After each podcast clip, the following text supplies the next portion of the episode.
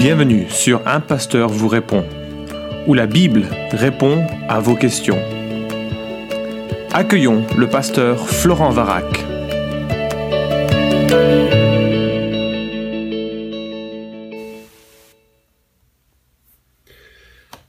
La question est posée, que penser de l'ironie?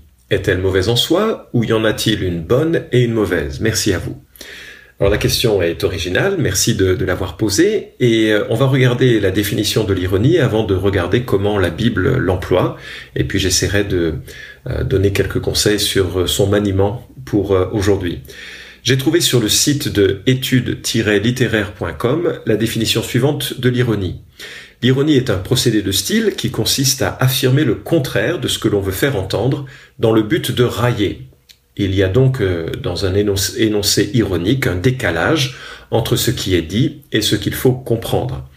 L'ironie permet de ridiculiser, de tourner en dérision quelqu'un ou quelque chose, et peut aussi avoir une fonction didactique, par exemple en incitant le lecteur à réfléchir et à modifier sa manière de penser. Fin de citation.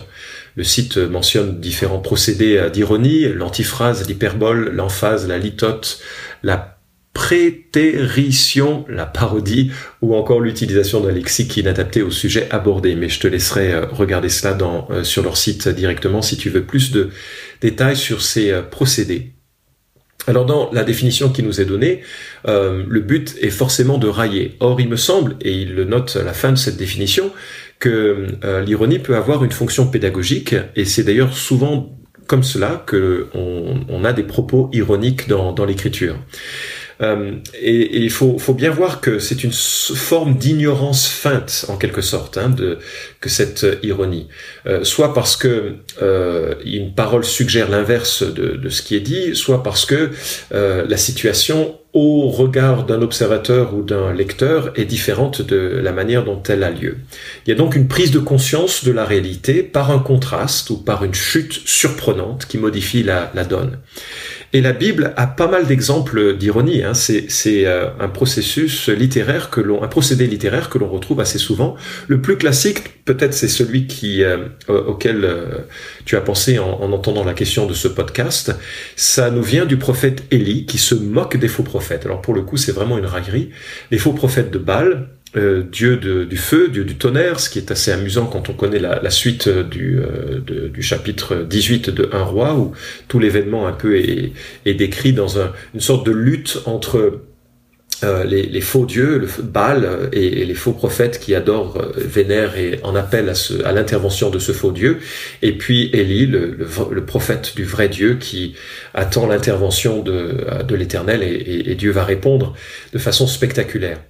Mais euh, euh, donc, ces, faux prophètes de Baal tentent de convaincre leur Dieu d'agir, d'intervenir en envoyant euh, le feu du ciel. Et puis, comme ça ne marche pas, ils se, ils continuent leur supplique, ils se, ils se lacèrent, ils se coupent la peau. Enfin, ils font toute une série de rites assez, assez terribles pour que leur Dieu réponde. Et vers midi, un roi 18, 27 nous dit que Élie se moque d'eux. Donc, je lis. Vers midi, Élie se moqua d'eux et leur dit, mais criez plus fort. Puisqu'il est Dieu, il doit être plongé dans ses réflexions, ou il a dû s'absenter, ou bien il est en voyage, ou peut-être dort-il et faut-il le réveiller.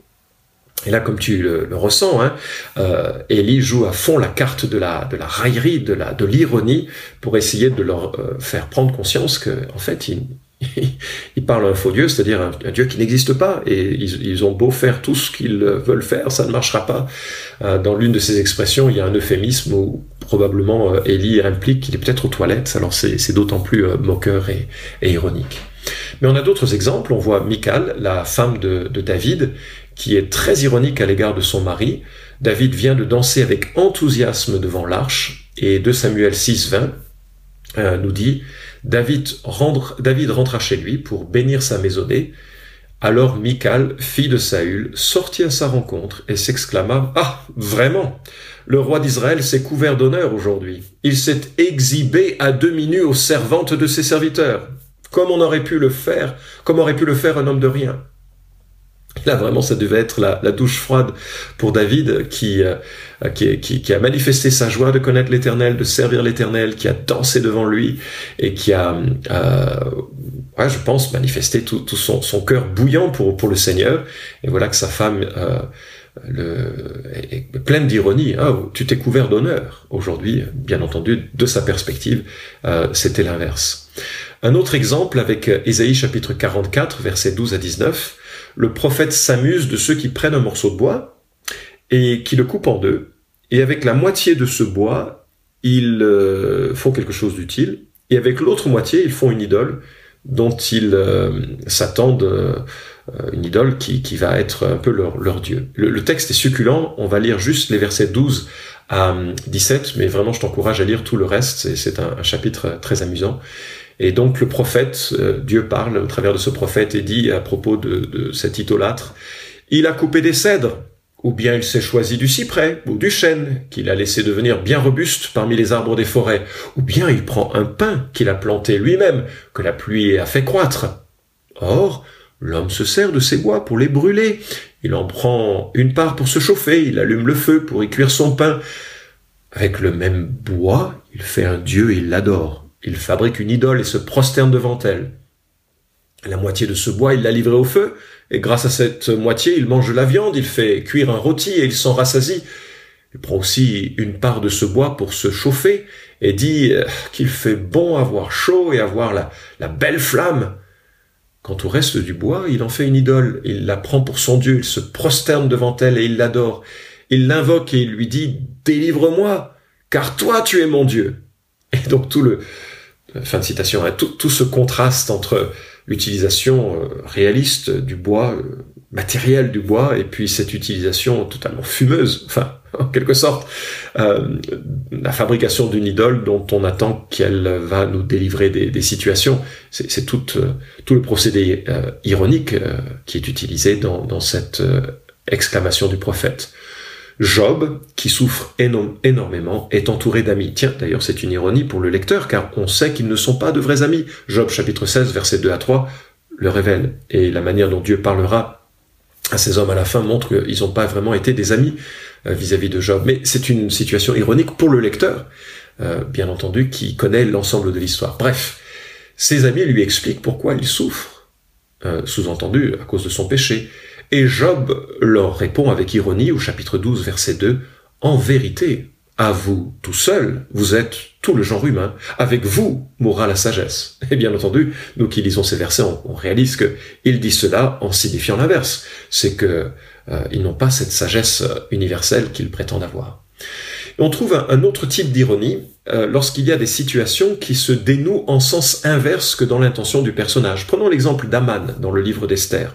Il installe une immense potence, euh, il espère y pendre son ennemi, euh, et il se rend au palais convaincu qu'il sera élevé par le roi et qu'il va pouvoir euh, pendre son ennemi.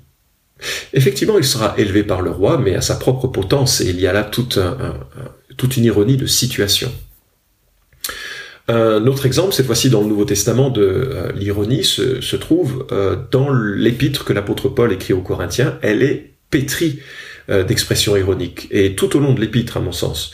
Euh, je peux citer 1 Corinthiens chapitre 4, versets 7 à 14, peut-être c'est le plus, euh, emblématique de, de cette ironie qu'utilise l'apôtre Paul pour faire passer son message. Et il dit, verset 4, je lis dans la version du Sommeur, car qui te confère une distinction qu'as-tu qui ne t'ait été donné Et puisqu'on t'a tout donné, pourquoi t'en vanter comme si tu ne l'avais pas reçu? Dès à présent que vous êtes rassasiés, déjà vous voilà riche. Vous avez commencé à régner sans nous.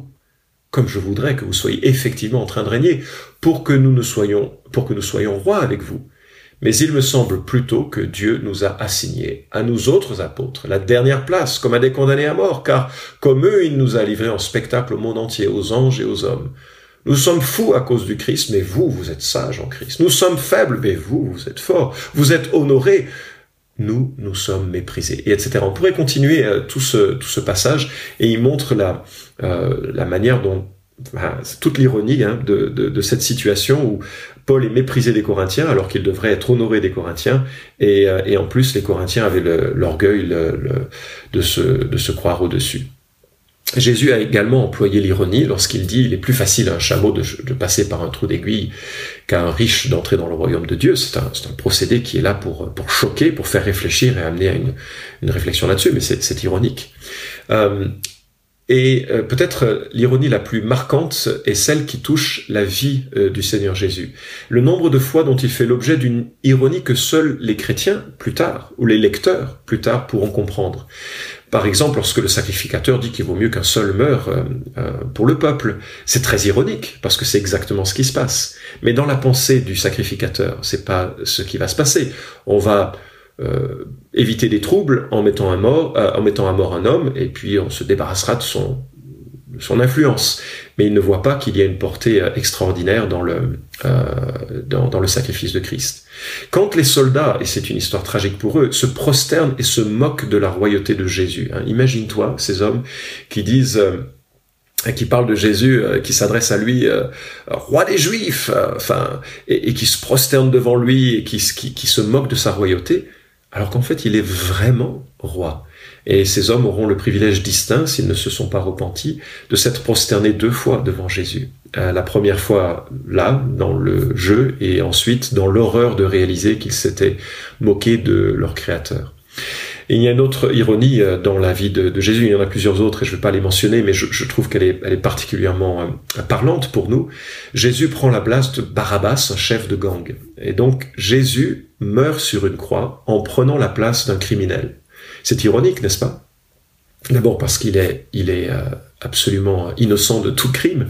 Alors c'est une ironie terrible, mais c'est ironie de prendre la place d'un criminel, de prendre la place. Il aurait pu être crucifié comme ça, indépendamment de de toute autre personne, mais là, un criminel est relâché et Jésus prend sa place. Et c'est tout emblématique de l'évangile, puisque Jésus prend la place des criminels, des criminels que nous sommes, si nous reconnaissons qu'il est celui qui prend nos fautes, que nous aurions dû être à cette croix et lui a pris notre place. Il est le sauveur, euh, finalement, de, de Barabbas, comme il est le sauveur de tous les criminels qui réalisent qu'ils sont pécheurs qu'ils ont besoin d'un substitut, qu'ils ont besoin de, de, la grâce qui, seule provient de, Jésus-Christ. Donc il y a beaucoup d'ironie dans, dans, cette situation. On pourrait euh, multiplier les exemples dans le procès de Christ, et, et etc. Tu pourras les repérer alors que tu lis avec attention le, euh, l'évangile. Alors pouvons-nous être ironiques? C'est la deuxième partie de ta question. Et bah écoute, si, si la Bible se permet de l'être, je crois que ce n'est pas une forme de communication qu'il faut bannir ou exclure de notre euh, euh, registre, mais il faut faire attention parce qu'il faut veiller à toujours maintenir la gloire de Dieu devant nous et l'édification de ceux qui, qui nous entourent. Ça doit vraiment être le, euh, le garde-fou de l'emploi de l'ironie, parce que sinon on humilie, on se moque, et l'humiliation n'est jamais un bon procédé pédagogique, c'est souvent un, procédé qui, euh, euh, qui est arrogant, orgueilleux, et puis aussi qui va détruire celui pour qui on ou à qui on, parle. Mais je trouve que l'ironie peut permettre de faire passer une pilule plus gentiment, notamment dans les communications entre parents et adolescents. encore une fois, si cela n'humilie pas. Mais combien de fois on a pu, je trouve, dénouer des situations un petit peu tendues avec nos adolescents en usant d'une rhétorique euh, ironique et qui permet euh, eh bien de, faire passer la, euh, par un lien affectif ou amical, par le bien de l'humour, quelque chose qui, qui, autrement aurait été difficile. Je pense que l'ironie permet une prise de conscience plus graduelle qu'une affirmation brutale. Je pense qu'elle permet aussi par son côté illustratif de rester plus fortement en nous et donc il y a, un côté euh, euh, qui, nous instruit plus longuement et, euh, euh et, et, puis ça, ça nous fait réfléchir euh, par le second degré qu'elle qu'elle évoque.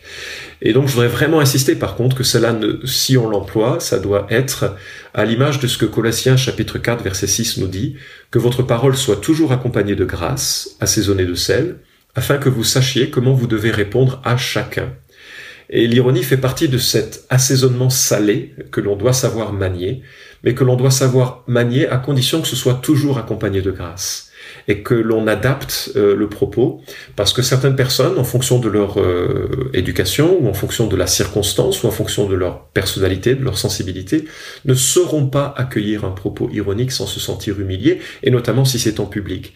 Donc il faut on ne peut pas répondre à la question, bien sûr, il faut savoir et, euh, employer l'ironie. Euh, comme l'ironie est à la frontière euh, de la raillerie, ou utilise parfois la raillerie, il faut savoir comment l'employer pour, permettre l'édification, que l'autre comprenne. Toute communication vise le bien de l'autre et pas simplement le fait de se décharger d'un trop-plein à l'intérieur de soi. Voilà, j'espère avoir répondu à cette question sur l'emploi de l'ironie dans la communication et dans la Bible. Merci d'avoir écouté cet épisode d'un pasteur vous répond. Posez vos questions en nous envoyant un email à question@toutpoursagloire.com. Retrouvez cet épisode et tous les précédents sur notre site toutpoursagloire.com.